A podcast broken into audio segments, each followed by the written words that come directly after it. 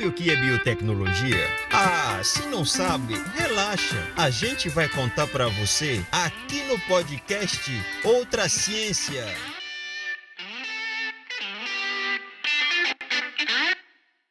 O plástico é um material básico da vida moderna, mas ele é um pesadelo para a natureza, principalmente porque ele demora dezenas de anos para se decompor. Por isso, se quisermos um futuro sustentável, temos que encontrar uma alternativa para esse problema. E nesse quesito, o que a biotecnologia pode fazer? Bom, os pesquisadores da área eles vêm desenvolvendo bioplásticos. Quem vai explicar melhor para a gente sobre o que é esse material é a professora Luciana, do Departamento de Biotecnologia, Biologia Celular e Genética da UEM.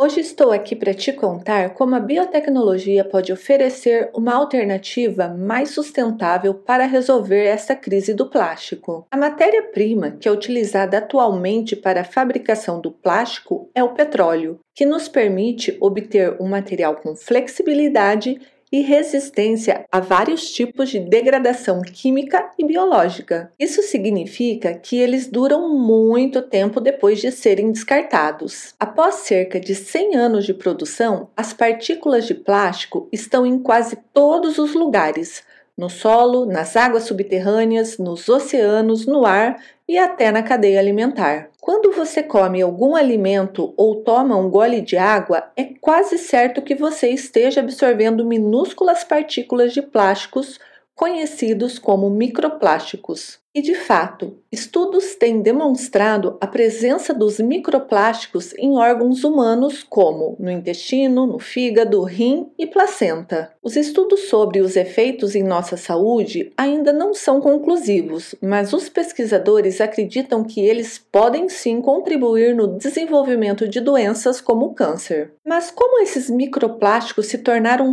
tão abundantes e estão chegando até nós? Desde o início de sua produção industrial, industrial, mais de 8 bilhões de toneladas de plásticos foram produzidas, contudo, menos de 10% dele foi reciclado. Com o tempo, grande parte se decompôs em minúsculas partículas, muitas até invisíveis a olho nu, que se espalham por toda parte do nosso ambiente, contaminando nossa comida e água. Há tanto plástico ao nosso redor que estamos até respirando esses minúsculos fragmentos de plástico. Por isso, temos que investir na produção do bioplástico. Mas o que é isso? Você me pergunta. O termo bioplásticos tem sido usado para definir material chamado de plástico de base biológica. Um exemplo é o poliácido lático, que nós apelidamos de PLA. Ele é produzido a partir de bactérias que provocam um processo de fermentação em vegetais ricos em amido, como a beterraba, o milho e a mandioca. Assim, a biotecnologia utiliza organismos vivos para criar os blocos de construção de plástico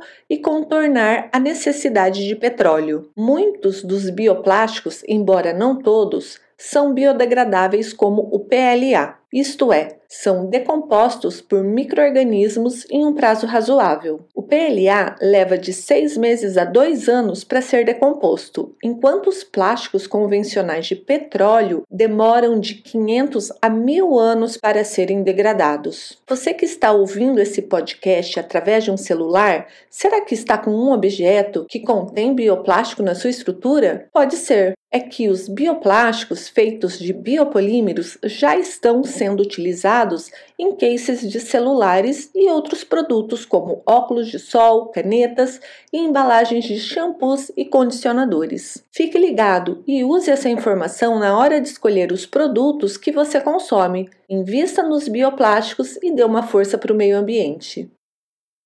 Aqui no Outra Ciência você fica sabendo tudo sobre biotecnologia.